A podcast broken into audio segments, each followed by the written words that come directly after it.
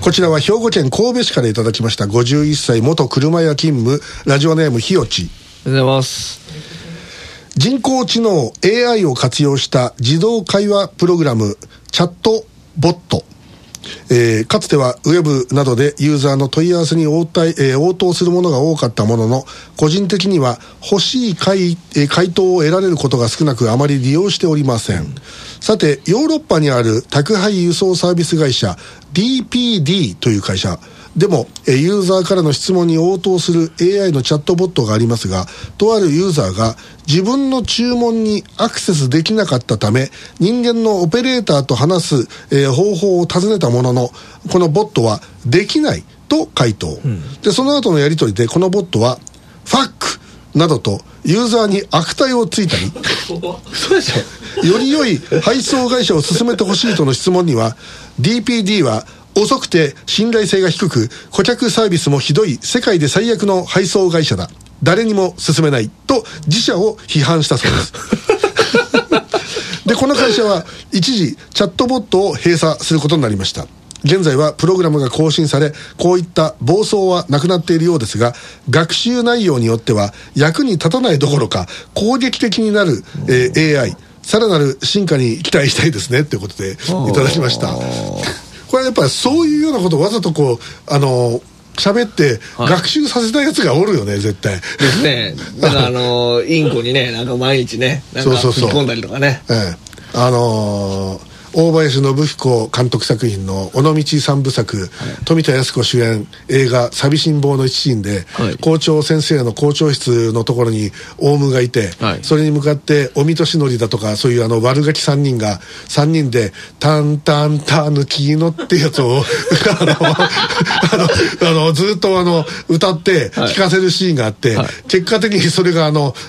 校長と PTA 会長がそこの校長室で話をしている最中に突然オウムが「タンタンタヌキの金玉は」ってて歌い始めるというあのそれで大変な騒動になるというシーンがあるんですけどえあの物語とは何の関係もいいらないシーンなのになぜそれを入れたのかわからないですけどそういうのがあってあの、まあ、後半の感動的なシーンとは随分あのコントラストがすごいシーンなんですけどだからそれをちょっと思い出してしまいました。ええーまああのーまあまあ AI ってどうなんだろうね俺もあの今今ほら AI であの動画が作るようになったじゃん？はい。60秒の動画ができますって今日も俺さっき見たけどさあのあれあれでどどんだけいいいくらで作れるのかなあれ。あのいくらがなんかコインが必要だって出てきたけど、あれ安くでできるんだったらあれで映画作れちゃうね、おおそうですね。うん、もうあのこの西中真珠を。AI で作らせるって極端な話その AI と榎田さんの勝負になるわけですよね。まあまあまあ。だから榎田さんがその AI よりも安くいいものを作らないといけないっていうような。いやいや、俺、だったら AI に頼んで、あの、あの、印刷屋がプリントパックにあの、あの横流しするのと同じで。魂売るんすか榎田さん。安くできるんだそれ全然いいね。えいやいやいや、もう、さあ、あの職人として、こう、やっぱりね、こう、あの、えプライドを持って。AI が作った方が豪豪華なものができる。ええいや、でもあの、あれ、あの全然 AI じゃないですけど、はいあの、あの、ゴジラマイナスワンのね、あの、メイキングが出てたから、あの、見たわけですけど、6分ぐらいの映像で。で、あれの、あの、VFX を担当した白組っていう有名な会社があって、その白組の、あの、あの、まあ、制作過程を見せてくれてるやつなんだけど、その、ハリウッドの作品のような金がないと。はい。ええ、でそのハリウッドだと例えば船があったり飛行機があったりすると、はい。そのコックピットのこの模型を模型っていうかその実物大のセットを作るわけ、はい。でそれをね下に油圧シリンダーみたいなのをこう置いて、はい。それをコンピューター制御でそのどんなでも動かせるわけ。え、そんそんな面白いんですか？そうですよ。向こうはそれでやってるわけ。だからだからひ飛行機がこうガーってこうあの旋回するところとか、もうリアルに。いやそれはだからそれはもうそそれをただ撮ってるわけだから実際に動いてるわけだから。それでしかもあのコンピューター制御で何回でも同じ動きができるわけ。全くでそれをその1台のカメラでまず1回撮りました、はい。で角度変えてまた撮りました、撮りましたっていうとそのそれを合成すれば何台ものカメラで撮ってる同じ動きを何回も撮れるわけで。我々はそんなお金ないからもうしゃあないから人力で榎田さんにでそのそのそのゴジラはまさにそれなんだよ人力やったんですか？ゴジラは。人力やったんですか？そうゴジラそのあの駆逐艦の、はい。あのこうねあのそのふあの船の、はい。その艦あの艦橋ブリッジのところが作られていて、でそれはちゃんと柱の上に立ってるわけよ。だから動かないわけだよこれ、はい。もう何本も柱が立ってその上に作られてて。おでじゃあ何でこうあの波で揺れてるようにしてたかというとカメラを何回もその同じように揺らせてでその揺れとともに役者が、その佐々木蔵之介とか、あそこがグワーって自分たちで体を揺さぶるわけ。それを。でそれをその何回もやってシンクロさせるわけよ、はそのうちにそれがその本当に揺れてるように見えるわけでそれがそのまあ日本の あの涙ぐましい努力だとってことはもうこのハリウッド級の予算があればこれもっと素晴らしいものになったと。それでその最後に、はい。その局地戦戦闘機神殿っていう九州飛行機が作った実験機がまあ最後そのゴジラと戦うわけですよ、はい。でそれもそのコックピットのところを作ったんだけどそれをそれは一応動くんだ動くんだけど全部あの力持ちのスタッフを集めて あのみんなで男たちで回していますって本当によっこらしょよっこらしょで動かしてるわけ。痛いな。ででそれもそのなんそのいろんな角度で撮って、はい。でそれを全部 CG で重ねていって、はい。でそれとその軍艦の船べりもはい。1個しか釣れなかったんだって、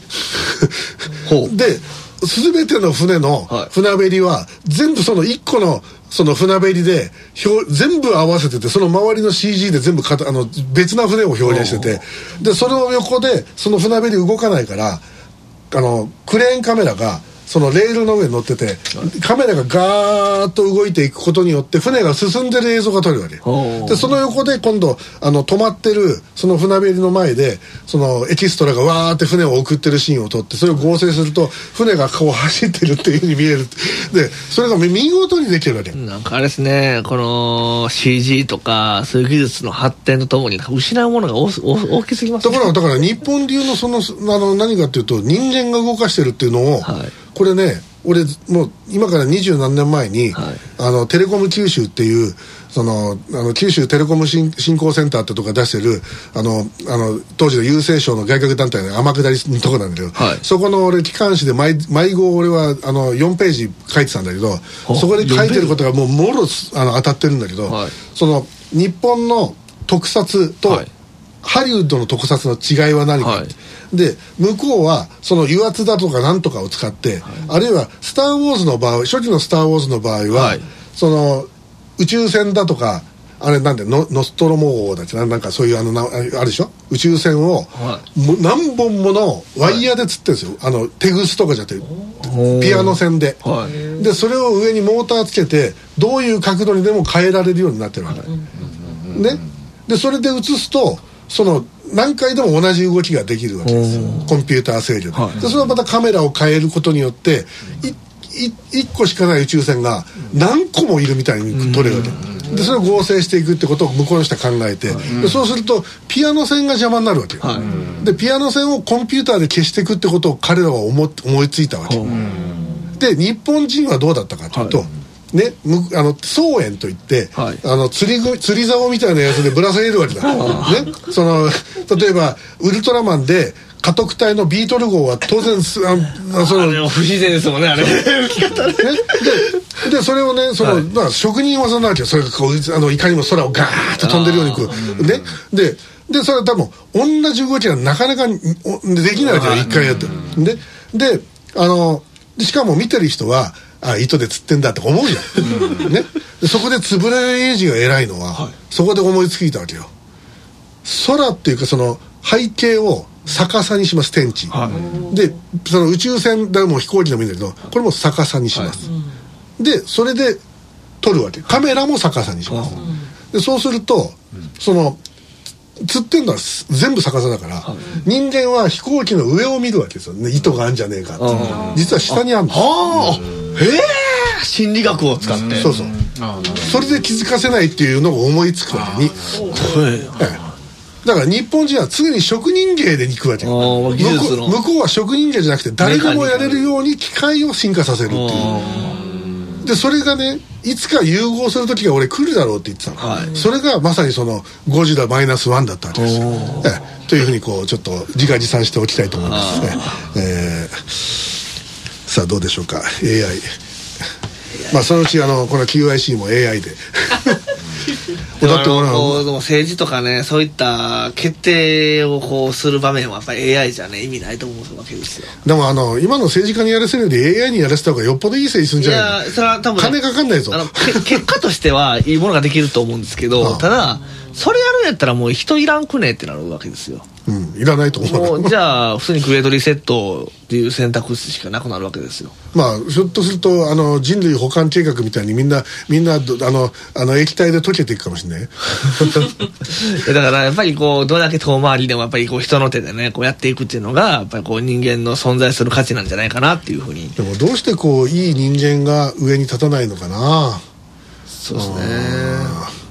身近なところでもクソみたいな話ばっかだったしな本当に。うん。真面目な人ほど損するっていう。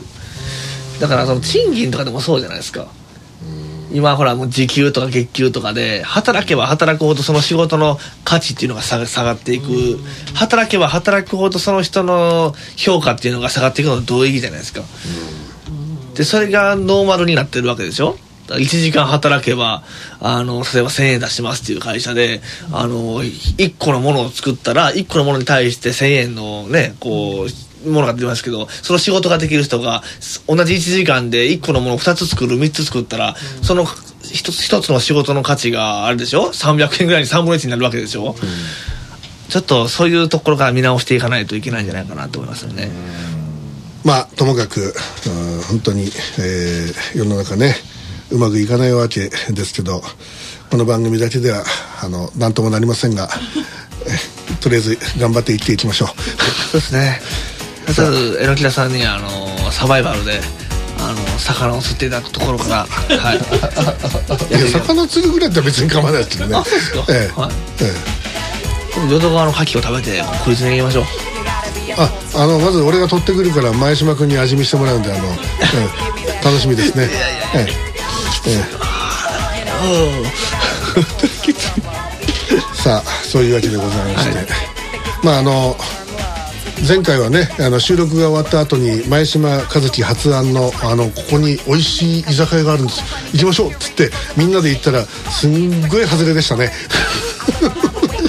いや、あの、榎木田さんに、あの、少年の心を取り戻してもらおうと思って、だからその、あのーこう、かしこまる榎木田さんっていうのが、こう、実際にこうね、YouTube とか、実際に QIC とかでこう出るわけじゃないですか。けど、あの、こう、やっぱりこう、今の榎木田さんには、その、心の余裕というか、その、若かりし頃の自分っていうのを思い出していただきたいっていうのがありまして、だからこう、あの、駄菓子をね、こう、取り放題っていう、あの、居酒屋さんに行ったわけですけど、はい。別にあの居酒屋で駄菓子いらない、少年のこう心をこう取り戻してこう無邪気にはしゃぐ榎木田さんっていうのがまあ必要なんです、い1ミリもはしゃいでなかったです。け えどそうですか？結構あの宮古昆布ってはしゃいでたんで宮古昆布だけね、はい。えーということで、ございまして。さあお送りしてまいりました QIC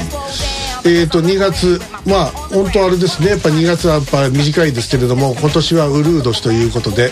29日までありますけれども来週は25日放送分ということになります。えーと23日あれなんだよ。な何の日だよあれ。あの天皇誕生日。天皇誕生日か。そっか。あもうだだいぶ違うからねそうかあれですね23日って言ったら平成天皇もあれですもんねに11月の12月23ですもんね。そうそう俺と1日違いなんか23っていう数字になんかすごいなんかあれですね。ああ223あ覚えやすいです。23日は天皇誕あとまあ226っていうの生日にあ226はね あそういえば山王ホテルがそういえばあれだね取り壊しになるわけですよね。だから226の舞台になった場所ですから、ええあのまあそういうことでございまして。さてだからその3月の能登行きの準備も本当にあのしていかなきゃいけないですけどまだやることが他にいっぱいあってなかなか進んでないですけど本当に皆さんあの手伝ってくれる人いたら本当に手伝ってください。そして、えー我々を応援していただきたいあの寒波、えー基金、えーともかくお金がいります。ください。あ応援してください。あの無理のない範囲でよろしくお願いいたしそうますしたら仕事の方が欲しいかもしれない仕事も募集しております、えー、榎田深夜もいろいろやらせていただきます、えーよろしくお願いいたします。さあそういうことでございましてお送りしてまいりました。QIC そろそろお別れの時間でございます。お相手は榎田深夜門とそしてでしたあありがとうございます。声が聞こえなかったですね。ごきげんようさようなら。